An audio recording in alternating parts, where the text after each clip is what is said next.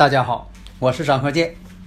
自从我们周易五行播出以来呀，大家呢啊对这个周易五行的预测呀这样的神奇，对我们的祖先文化呀表现出了敬仰和浓厚的兴趣，所以很多听友朋友啊一致要求说能不能啊开辟一个专业课程，因为呀大家呀都想学习我们的祖先文化呀需要继承和发展。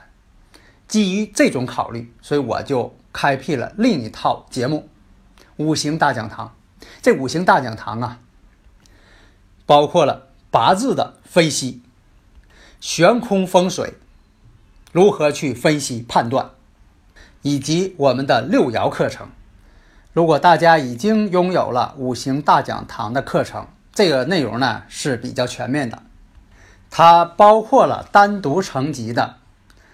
四柱八字理论基础，以及悬空风水基础，也就是说，五行大讲堂包含了上述两篇的内容。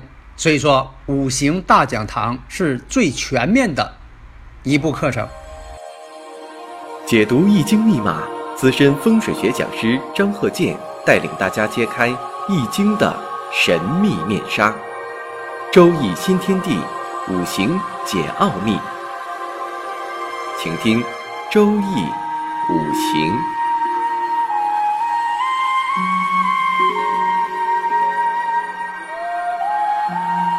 上山微电台荣誉出品。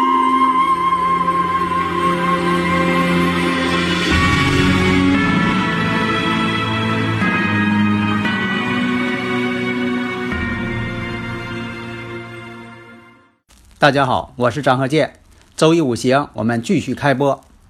那么呢，现在呢，我们就讲一下，咱们就是有例子，咱们就讲，多讲一些例子嘛，啊。那么我看，呃，看一下这个前兆：辛丑、戊子、癸酉、癸亥。大家如果有理论问题呢，可以加我微信：幺三零幺九三七幺四三六。那么我分析一下这个八字，这个八字日干癸水。月柱得到了时上，时上因为这个癸亥嘛，亥水嘛，月上又是子水嘛，这样来说呢，他八字呢非常啊旺相。那么这个天干呢又是两个癸水相合这个戊土，地支呢子丑相合，又有比肩劫财，印星就是偏印，又都相生。所以说这个八字啊是比较旺的八字。如果说两下呢不相差年龄很大，你像说的戊癸相合，老夫配少妻，要不就比自己小六岁以上、十二岁以上的，要不就说的这个找比自己大的啊女人，不是这样的话，这种八字啊相当旺相了。所以说呢是对女方是有一定克制的。那么这个八字。这个八字会出现什么情况呀？实际情况啊，咱说这是个事实，咱也别说的这个呃这个主观判断。这个八字实际上是结了三次婚，离了三次婚，第四次娶了一位再婚的妇女为妻子，后来这个再婚了这个妇女又因为患了肝癌去世，所以最终呢，这个人呢是没有妻没有孩子。因为这几个妻子都没有都没有给他留下后代。那么我看这个八字呢，五行当中又缺火，火对他来说是什么？财星。男人的财星呢，就代表妻子。那你说他八字当中没有火，就像说有的微友朋友问我说，这个辰戌相冲会怎么样？那我论述的多了，辰戌相冲，你是这个日跟时辰戌相冲啊，还是月跟日辰戌相冲啊？所以有很多这个微友朋友自己呢也有一些经验，你像说的这个婚姻宫跟月相冲啊，是跟这个夫妻之间的问题呀。你要跟这个时上相冲啊，是对孩子有这个啊不好的作用啊等等。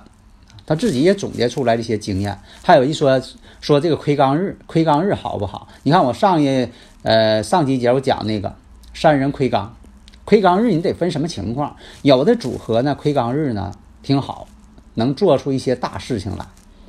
有很多这个将军武职的是魁罡日，建功立业；有的魁罡日大多数不好。那么像呢这个八字命中无财，就代表什么呢？没有妻子。如果说这个属相两下这个属相，或者是两下这个八字，关键是看八字啊。两下这八字如果说能够互补还可以，要不是互补。那这个呢，不可能白头到老。本来八字就很旺，年上还有枭神。如果是旺的话，年上有枭神，这就是不吉祥的组合。那有的朋友说了，那你说这个子水是癸水的强根，也是强根，那前边年上还有个丑土呢，子丑不合吗？那一合之后，是不是把这个子水力量就削减了？是削减了，但是你不能把它看作没有。所以这个八字呢，一定看作是旺。就是命旺命硬，所以啊，看八字啊，不要老用那种格局呀，用框框去套啊。说这个格局命格高啊，这个格局命格低呀，老用这种啊模糊的语言去形容，那不行。批八字你必须得批出来真正的东西在这里边，不要用说这个八字啊清纯呐，格局高啊，这个八字伤官伤尽呐，啊格局高啊。所以啊，不要用这个格局来高啊、低呀、贵命啊、大贵呀，是吧？这种形容词来形容一个人，因为这个人呢，他一生的经历呀是很丰富多彩的，不是用这个高格局高、格局低来形容的。你比如说，有这么一位女士，她一生呢都为了她自己的这个呃理想在奋斗，终身未嫁，没有自己的子女。有一段时间呢，确实啊，他达到了一个巅峰的这个地位，后来呢也是晚节不保。但是如果说你要说他格局高，你说他作为一个女人来讲，没有自己的家，没有自己老公，没结过婚，没有子女，那你说哎呦，那这个命局苦啊，命苦啊，不好。但是换一个角度来讲。他在自己事业上已经实现了他的一个理想，达到了一个顶峰。那你说，哎呀，这个人命局高啊！你看看贵命啊，达到顶峰了，贵命啊。但是他晚年晚节不保，哎呦，这又不行了。那到底说，你说这个八字行还是不行？高与低，所以不能用这个形容词来形容人的一生。下面呢，我们看这个八字，前兆癸未、癸亥、癸未、癸亥。这个八字呢，是入呢是不见七星，也是命中缺火啊。火不是说对每个人都是七星啊，因为它是水日主，上面的这两个八字都是水日主啊。如果要是水日主呢，那么就是缺少财星了。那么这个八字呢是不见财星，比肩劫财太多，地支呢这个阳刃，并且呢阳刃呢都要合这个七宫亥卯未嘛，拱合嘛。所以说，这个人呢，这个八字对妻子呢，肯定有克害作用。实际上呢，这个妻子呢是常年有病。但是有一种情况是，这个人呢经常外出，经常外出呢，这个气场呢就离这个人远一些了。所以说呢，妻子呢不见得说一定出什么大问题，但是确实总有病。我们再看这个前兆：丁卯、己酉、己未、辛未。这个五行四柱，我们看一下。日干己土，那么呢，己土呢是以什么为七星啊？以水为七星，因为什么呢？土能克水，我克者为七财。一个是男人的这个财，另一个是男人财呢，代表妻子，妻财嘛，妻子和财。所以这八字当中缺水，没有财星，比肩呢特别多。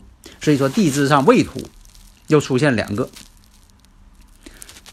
那么在这个乙未年的时候。构成了三个未土，那么断下婚姻，这个呢是在这个丁亥年成婚，丁亥年成婚，这是一个老一辈的八字了，不是说现代人啊，哎，不要一听啊，这是八七年的，不是，这个应该是二七年的了，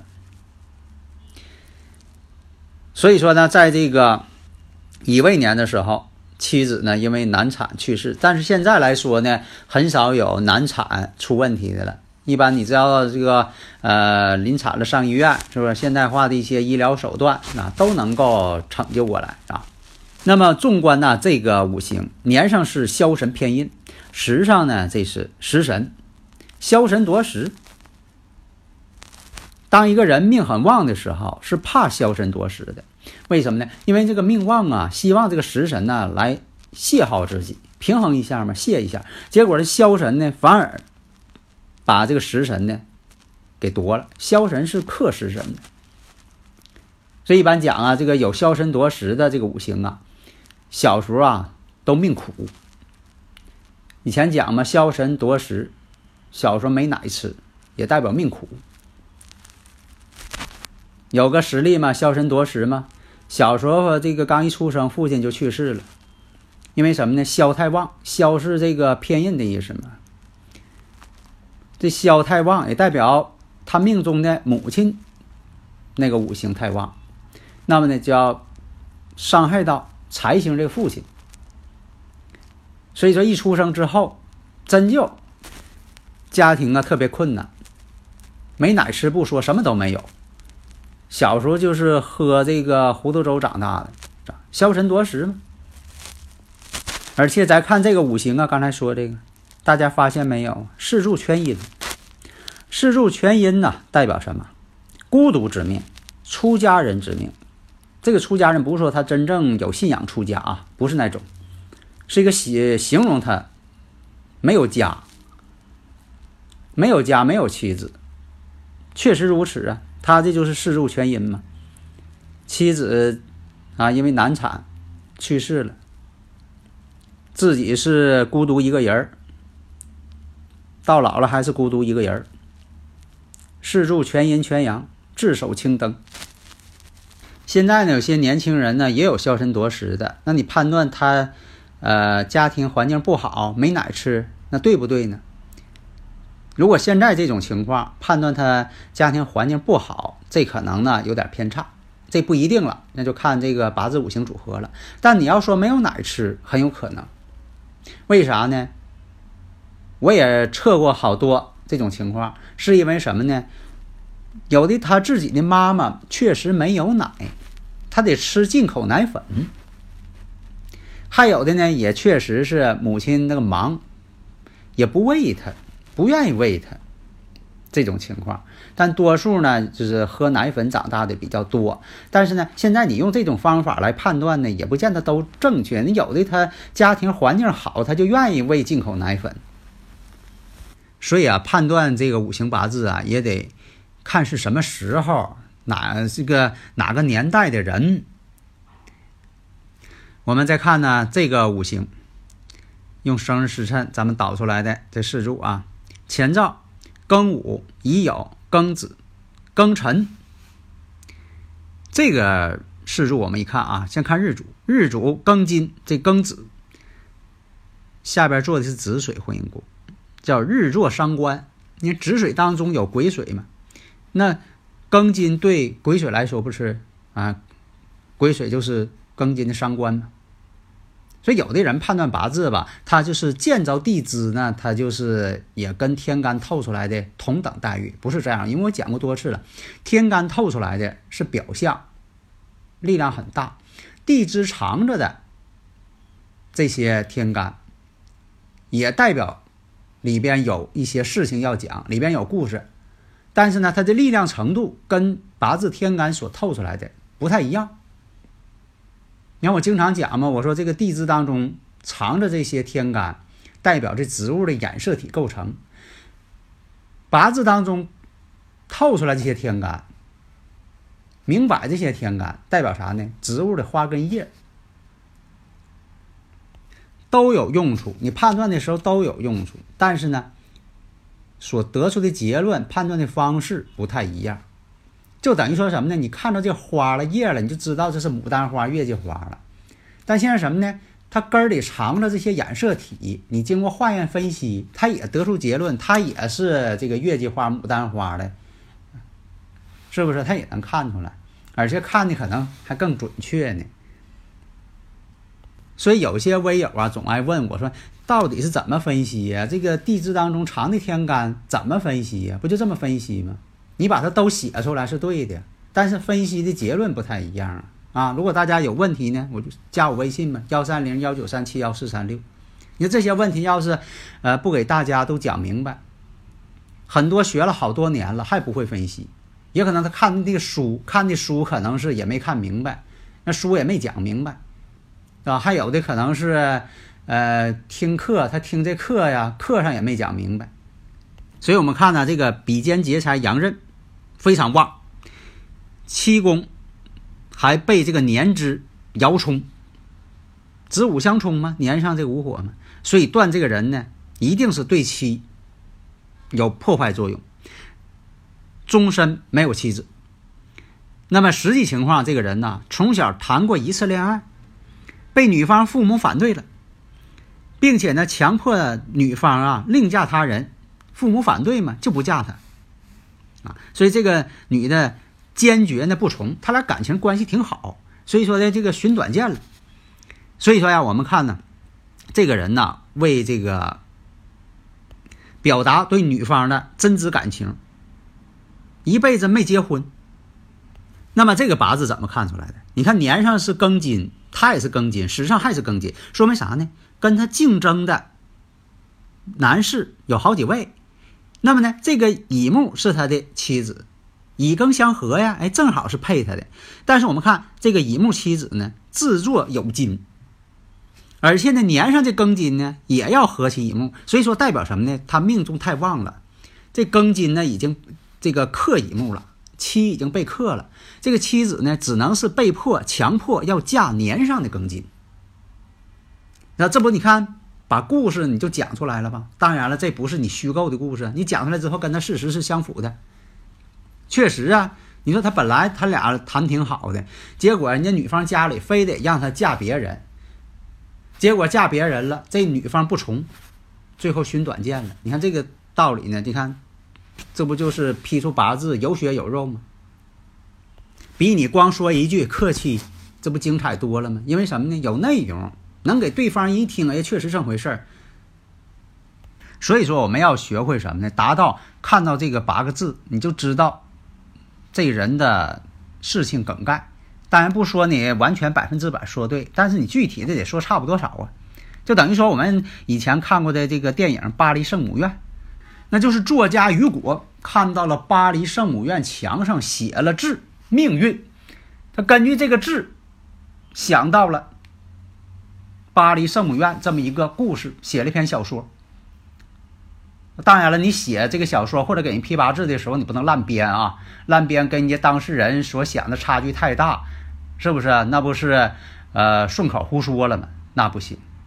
但是如果说你能做到，说看到这两个字了，墙上写的是命运啊，我就能把这故事，我就像亲眼所见一样，把它讲述出来，而且跟当事人的所经历是一样的，是不是？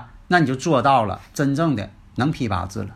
那你说，哎呦，我还看墙那俩字儿呢，那俩字儿我都不认识，那你咋办呢？那就得学呗，是不是？哎，好的，谢谢大家。登录微信，搜索“上山之声”，让我们一路同行。